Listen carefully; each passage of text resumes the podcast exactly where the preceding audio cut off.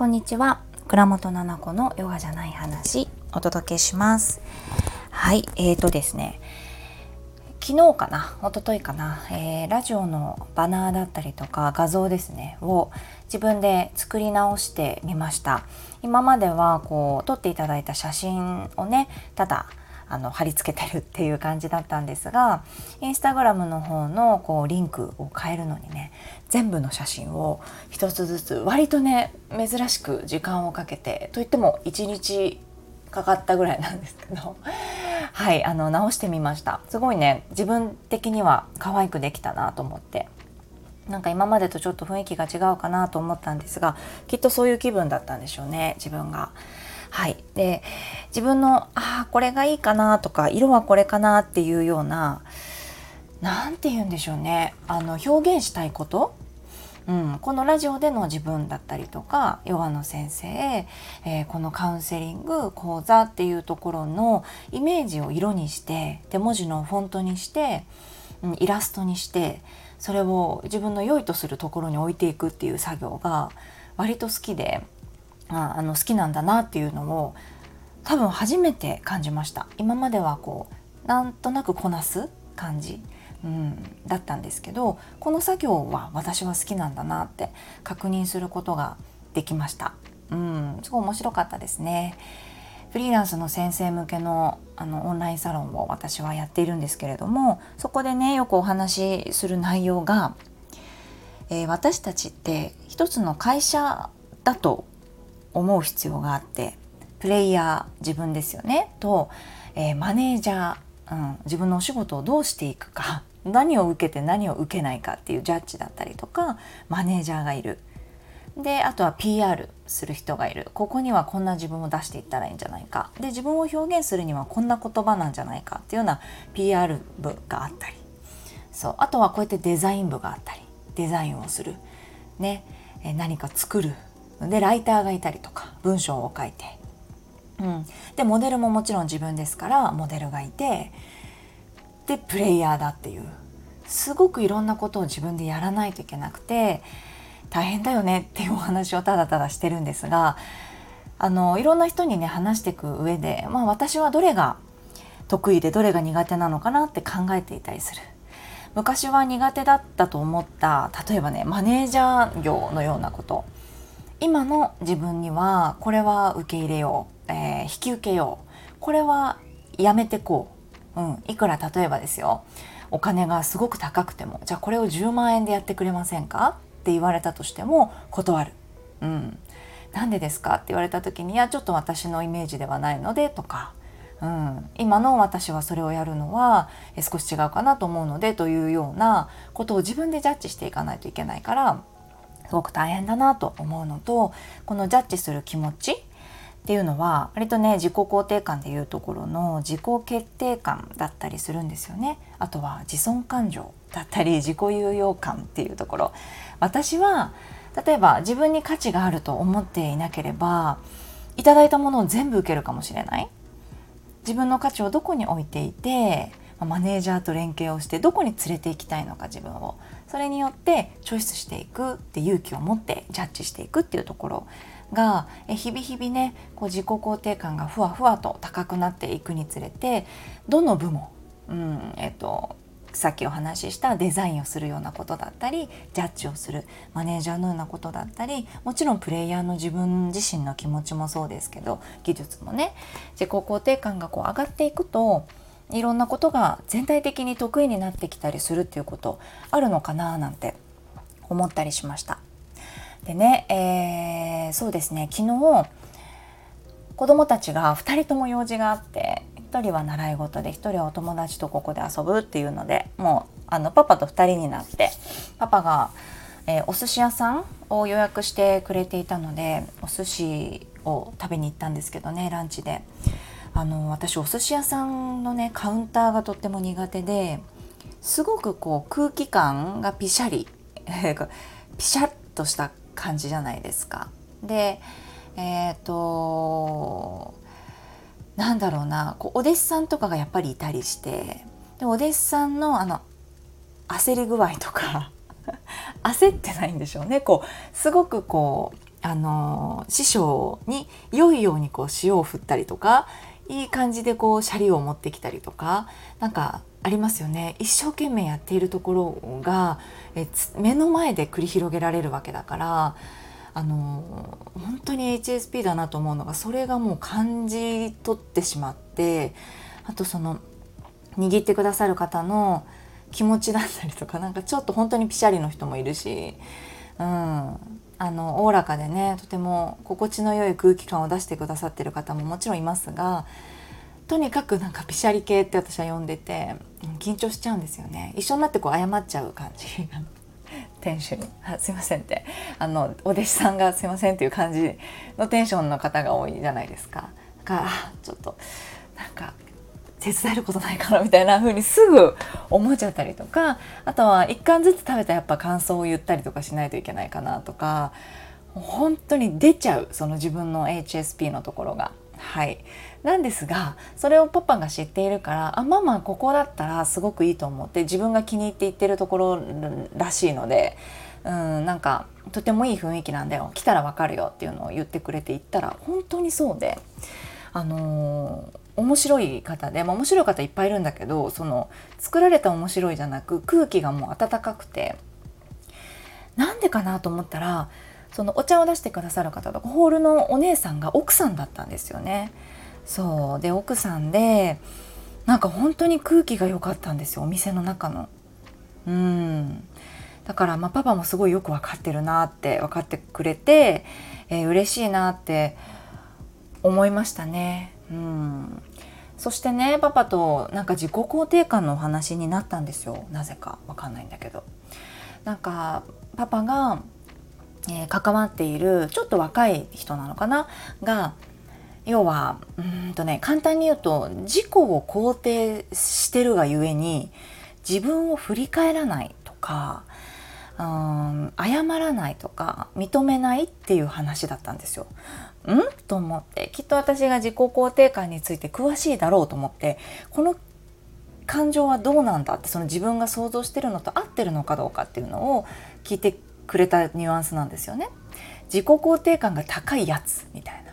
でさみたいな。ね自分を振り返らない、うん、なんかできるできるできるってすごく思っているからはいできましたよ。って出した時にあ全然違うっていうふうに相手に思われちゃってるっていう人がいたりしてね、えー、すり合わせていかない。自分に自信があるからね。それが自己肯定感っていうものなのかっていうお話をしてきて、まあ、これは違うと私は思う。で、うんと自己肯定感がねこう高くとかいう言葉がやっぱり一人歩きするとママが子供にこう何でも怒らないで「あなたは素敵何してもいい子」みたいな感じで甘やかすんじゃないかってこともよくねあの質問されたりします。これもまた違くて。自己肯定感が高い人がすごくこう自信過剰で、えー、人に対して優しくできなかったりとかわがままだったり自分の非を認めない。いやそれも俺のいいとこなんでみたいな感じで認めないかっていうとこれは全然違くて。ああってちょっと心に響いたやっぱりそういう感覚の人も多いんだなと思った。うん、だからこそそうじゃないんだよっていうのをねたくさんの人に伝えたいなと思いながらまずはパパからパパが分かるような言い方で説明しないとと思ったんだけれども確かにね自己肯定感って自己を肯定していくじゃないですかっていう感覚のことだからうんなんだけど振り返らないっていうわけではないんですよね。うん。なんかすり合わせをしないこれで合ってますか？っていうようなことお仕事を受けたとします。例えばねこんなニュアンスでお願いしますって言うじゃない。もしかしてあの美容師さんとかだと分かりやすいかな。あこんな感じの雰囲気でお願いします。OK です。もう僕分かってるんでお願いしますって言ってすり合わせなく途中でこんな感じここ長さどうですか？って聞くのもせず自己を肯定してるからね。俺は合ってるから。うん、だしなんか立場上とか聞くのが恥ずかしいとかそうプライドがあったりとか実は自信がないとか私なんかそういう部分が多いんじゃないかなと思っていて、えー、自分を高く場所に置いておくということで自分の心をちょっと守ったりとかわからないっ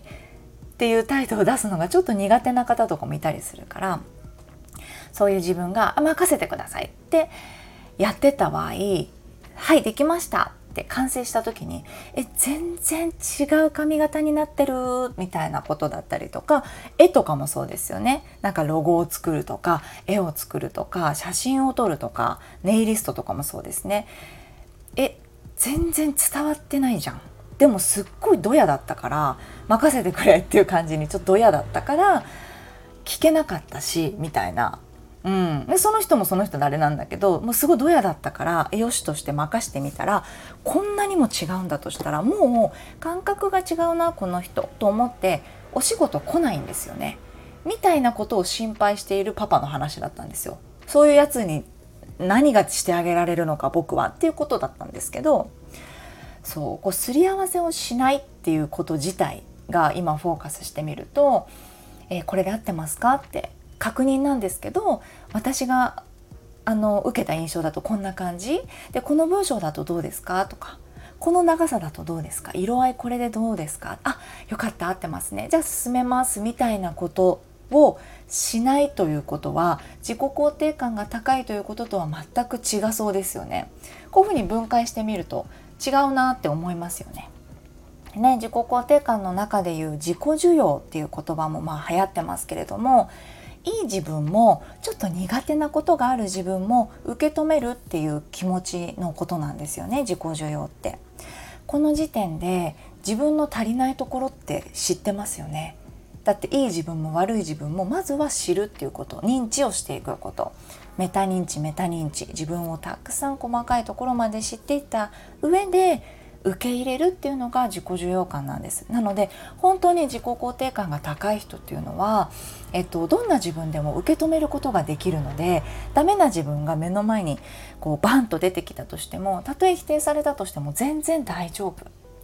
強くて、えー、ちょっとボンって叩いたらバリンって割れたりするぐらい硬くて強いものではなくて自己肯定感って。すごくこう揺れ動いて柔軟なものかなっていうふうに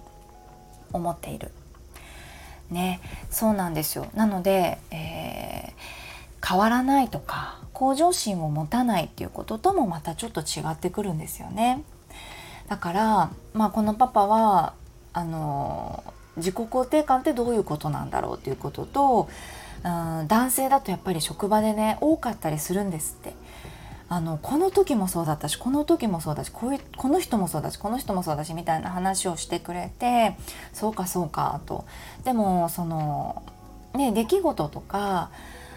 あとその方が取った行動がみんな同じだったとしてもそれぞれ個人個人できっと隠されてることとか本当はどうなんだろうっていうようなところに目を向けていく必要もあるのかもねって。一括りにしてあこいつらはみんな自己を肯定してるぞと。自己肯定感が爆上がりだからこそ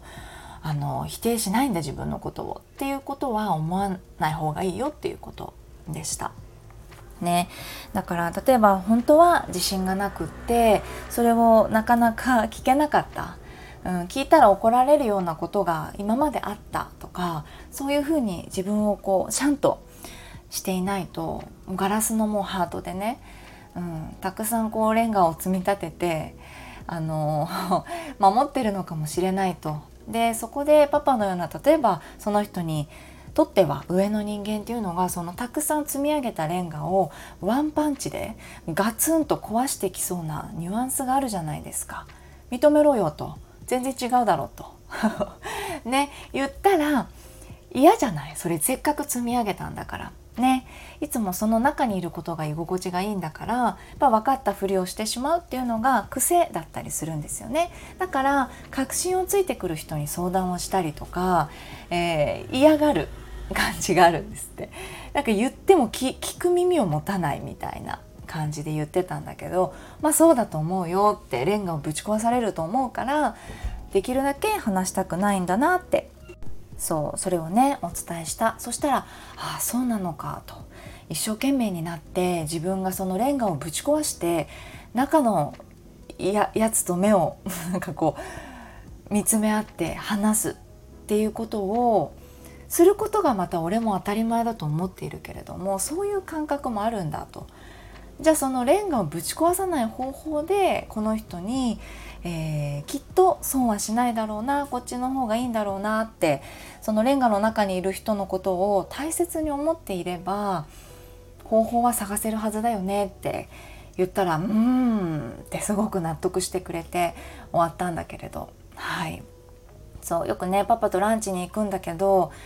いつもこういう話仕事の話とかあの私の仕事の話はねほとんどしないんですよ。何をしていくら稼いでてえっと、どんなことをしてるかっていうことはほぼほぼ知らな、えっと、聞かれるんですけど一切言わないんですよね。なんかそうそうそう断固としてあの言わないんですよ収入とかに関してはね。そうまあ、それは私なりの作戦があるんだけれども言わないんだけどそうパパのその仕事のお悩みだったりとか、うん、なんか日々感じていることみたいなものをいろんなお互いの視点からこうやって話すことができて子供の話はほぼほぼしないですね。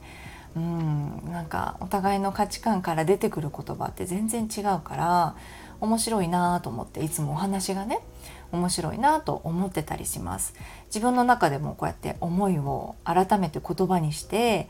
えー、自分が大切に思ってるねパートナーに話す、うん、でお互いにそれを受け止めるわけだからいろんなことがお腹とねお口だけじゃなくていろんなものが満たされるないつもランチはって思ったりしました。はい。ではではそんなところで、えー、今日は終わりにしていこうかなと思います。もしご質問だったり感想があれば是非レターにいただけたらなと思っております。レターはね、えー、変わってなければあの匿名なんかねいつもレターでね、えっと、ご感想をいただいています。ご質問だけじゃなくてね感想でも OK ですしこんなことについて話しませんかっていうことでも OK ですので匿名になってると思います。名前を打たなければ。うん、ですので、えー、いただけたらお話ししていこうかなと思いますのでぜひぜひお願いいたします。ではでは、えー、ここまでで今日は終わりにしていきます。素敵な日曜日をお過ごしください。聞いていただきありがとうございました。